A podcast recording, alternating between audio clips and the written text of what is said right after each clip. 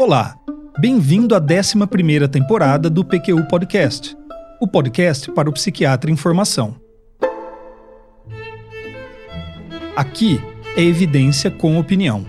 Eu sou Vinícius Guapo e é uma satisfação tê-lo como ouvinte.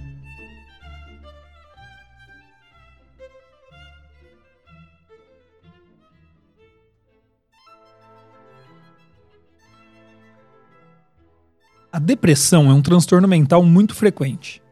Tão frequente que, para muitos, é o transtorno que define a prática do psiquiatra. Quantas vezes, ao dizer que é ou que vai ser psiquiatra, você não escutou, nossa, você deve ver muitas pessoas deprimidas? Apesar disso, curiosamente, esse não é um tema predominante aqui no PQ Podcast. O Luiz Alberto já falou das diretrizes do CANMAT para depressão unipolar e do STAR-D, mas eu não consigo me lembrar de um episódio elaborado por mim sobre depressão. Eu gostei muito do episódio 227 aqui do PQU, quando o Luiz Alberto falou sobre a utilidade e o modo de se usar um algoritmo de tratamento.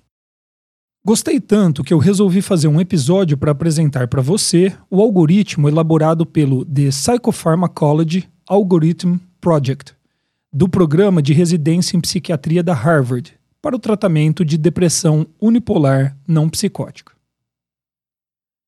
O PQ Podcast é uma iniciativa independente, bancada pelo Luiz Alberto e por mim, e que conta com a valiosa colaboração da Maria Clara Faleiros e do Tiago Apolinário.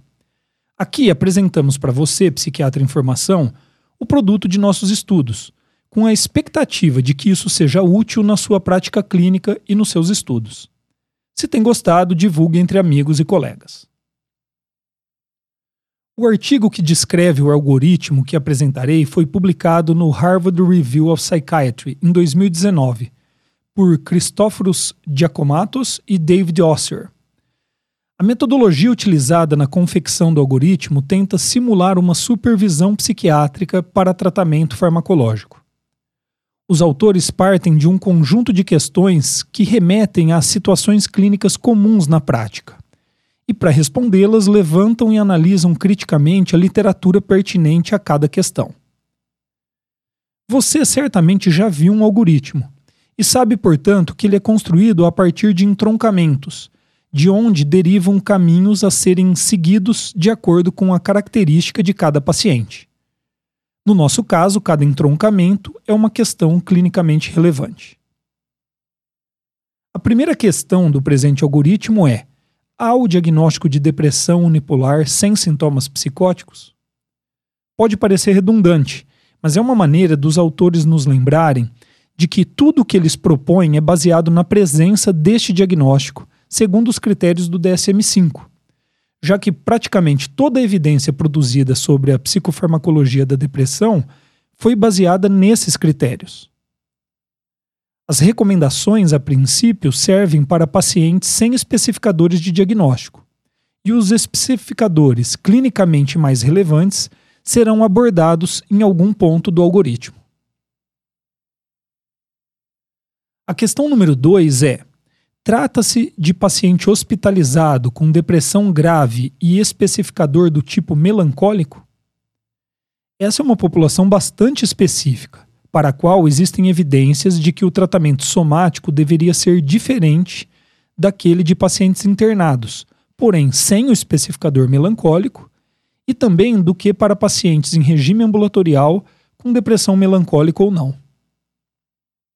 Portanto, se a resposta for sim, outra pergunta se faz pertinente: existe indicação de eletroconvulsoterapia de urgência? Se for o caso, usar ECT, ou, caso o paciente se negar a fazer ECT ou a resposta não for satisfatória, cetamina.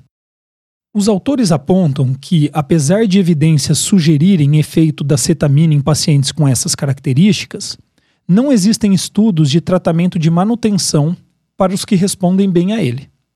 E seu uso não havia sido aprovado pelo FDA até a publicação do artigo. Lembrando ainda que as indicações de ECT de urgência seriam risco suicida grave, catatonia, condição médica que restrinja significativamente o uso de psicotrópicos, por exemplo, gestação ou graves arritmias cardíacas, e a impossibilidade de manter o paciente nutrido e hidratado por recusa em alimentar-se. Caso não haja essa indicação, o algoritmo sugere o uso de venlafaxina, mirtazapina ou antidepressivos tricíclicos, com preferência para esses últimos, já que os estudos mostram maior chance de resposta a estas medicações do que a inibidores seletivos de recaptura de serotonina nessa população específica. Caso o paciente não responda ou responda parcialmente, a medicação poderia ser trocada por outra de, dentre as três indicações, ou ainda seguir para uma associação com lítio ou T3. Vamos agora retroceder alguns passos no algoritmo. Caso a resposta à pergunta número 2 seja negativa, ou seja, trata-se de um paciente com depressão unipolar em regime ambulatorial de tratamento, ou mesmo que internado, sem características melancólicas na apresentação clínica. Nesses casos, na verdade a grande maioria então dos pacientes, a indicação dos autores é o uso de sertralina, escitalopram ou bupropiona. Nesse momento você pode estar incomodado com essas recomendações, pensando naquele que é o seu antidepressivo preferido e perguntando-se por que, que ele não entrou na lista. Eu concordo que não é fácil estabelecer entre as muitas opções os antidepressivos de primeira linha para pacientes virgens de tratamento. Eu não vou entrar nessa discussão aqui. Mas o que eu posso dizer é que os autores oferecem um bom racional para esta escolha diante da literatura disponível. Se você se quiser se aprofundar nessa questão, encontrará a referência desse artigo no nosso site www.pqpodcast.com.br. No entroncamento seguinte do algoritmo, os autores se deparam com a difícil pergunta: e se a primeira escolha de tratamento não se revelar satisfatória após ao menos oito semanas de uso regular de um dos antidepressivos em dose terapêutica. As evidências não conseguem nos guiar muito bem em escolher o próximo passo. Apesar de muitas intervenções, seja uma associação ou substituição de medicamento, conseguirem demonstrar eficácia superior a placebo nesta fase do tratamento, não há dados definitivos sobre quais entre elas seriam preferíveis para o passo a seguir. Os autores do artigo decidem, então, que a preferência do paciente diante das opções deve ter um peso significativo na decisão. As opções de troca de medicação são substituição por um dos antidepressivos considerados de primeira linha pelo algoritmo, então sertralina, escitalopram ou bupropiona. 2. Troca por um antidepressivo dual ou mirtazapina. 3. Substituição do tratamento medicamentoso por estimulação magnética transcraniana de repetição. E 4. Para pacientes que preferirem, S-adenosilmetionina e ou erva de São João. Já as opções de associação são 1. Um, com algum nutracêutico, como ômega 3, L-metilfolato ou S-adenosilmetionina. Pois é, você que me conhece aqui no PQU deve estar tá imaginando o esforço que eu estou fazendo para não questionar essas indicações. Mas a ideia desse episódio é apresentar o algoritmo, com todas as suas qualidades e potenciais problemas, sem me deter nos pontos polêmicos. Seguindo adiante, opção 2. Associar um antipsicótico de segunda geração. Aqueles aprovados pelo FDA para esse fim são o aripiprazol, o brexpiprazol e a quetiapina. Mas os autores optaram por não incluir o brexpiprazol na recomendação do algoritmo, por conta do seu alto custo. Outros antipsicóticos acumulam algum grau de evidência para este uso, mas não têm aprovação do FDA. Opção 3, associar bupropiona ou mirtazapina. E 4, associar lítio ou T3. Este entroncamento do algoritmo é polêmico e complexo um capítulo à parte na psiquiatria, eu diria. E está aqui apresentado de maneira sintética. Caso não haja resposta terapêutica adequada até aqui, os autores consideram então que estamos lidando com uma depressão resistente ao tratamento.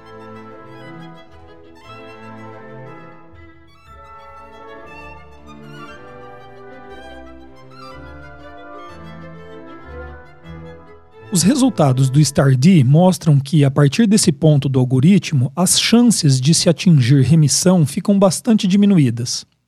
E mesmo que isso ocorra, a probabilidade de recaída em um ano é de aproximadamente 65%.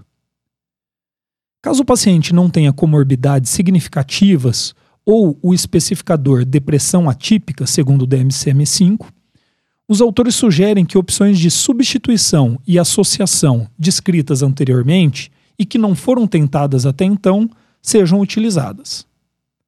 Uma vez esgotadas as tentativas, opções adicionais estariam disponíveis, como monoterapia com antidepressivo tricíclico, associação de venlafaxina ou mirtazapina ao tratamento já em curso e associação de eletroconvulsoterapia. Caso o paciente tenha o especificador depressão atípica, um inibidor da MAO ou a associação de um inibidor seletivo da recaptura de serotonina com aripiprazol deveria ser tentado. Por fim, no caso de pacientes com comorbidades, essa condição comórbida poderia ajudar na escolha do tratamento a partir desse ponto do algoritmo. Em pacientes com dor crônica, por exemplo, estaria indicado o uso de em monoterapia ou em associação de amitriptilina ou clomipramina de duloxetina, gabapentina, pregabalina ou carbamazepina.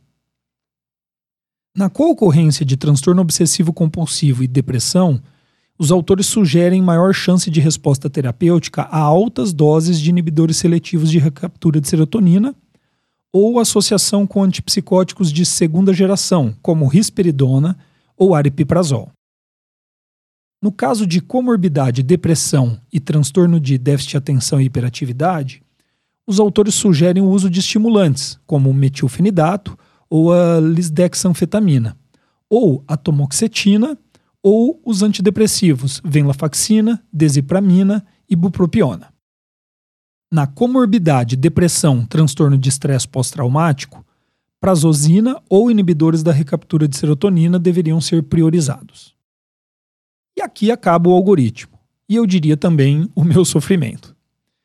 Como mostrou o Luiz Alberto no episódio 227 do PQ Podcast, algoritmos podem ser úteis, particularmente em situações em que a padronização de conduta se faz necessária, em cenários de ensino ou em grandes serviços com alta rotatividade de profissionais.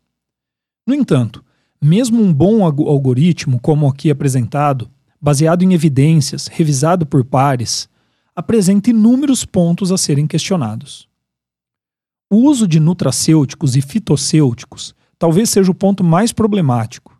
No episódio 201 do PQ Podcast, o Luiz Alberto apresentou uma revisão sobre esse tema.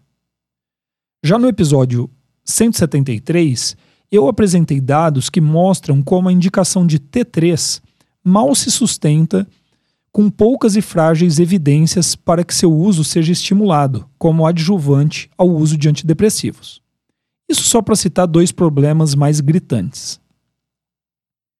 É exatamente por causa disto que nunca poderíamos referendar todas as indicações de um algoritmo, seja ele qual for. O fato é que, apesar de baseado em evidências, algoritmos são também muito sujeitos à experiência dos autores.